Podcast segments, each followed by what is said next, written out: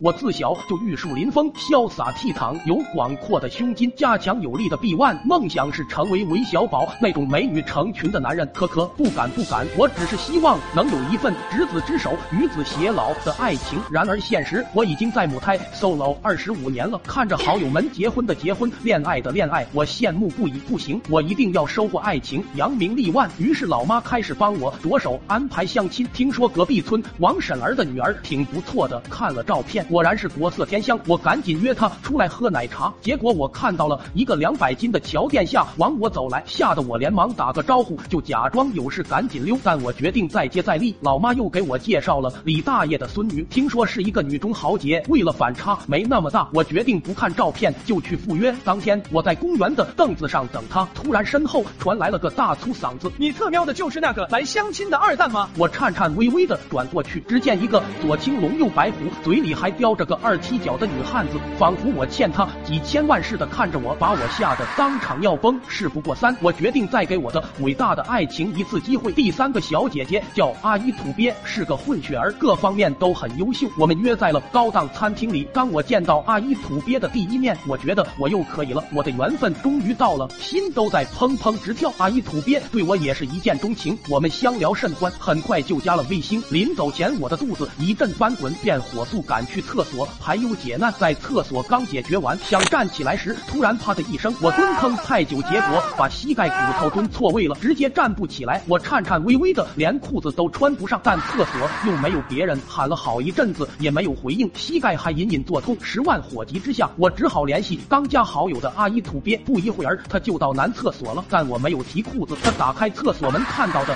是扎着马步还裹着下身的我，场面别提多尴尬了。最后有位好心的兄弟。帮我遮挡，在众目睽睽下和议论中把我抬上救护车。出院后，我抱着最后一丝希望联系了阿姨土鳖，结果刚发了个消息过去，就显示对方已拒收。我这段维持了一个小时的爱情就夭折在摇篮里了，当场怀疑人生，我是不是真的不配拥有爱情了？看来我注定要孤独终老了。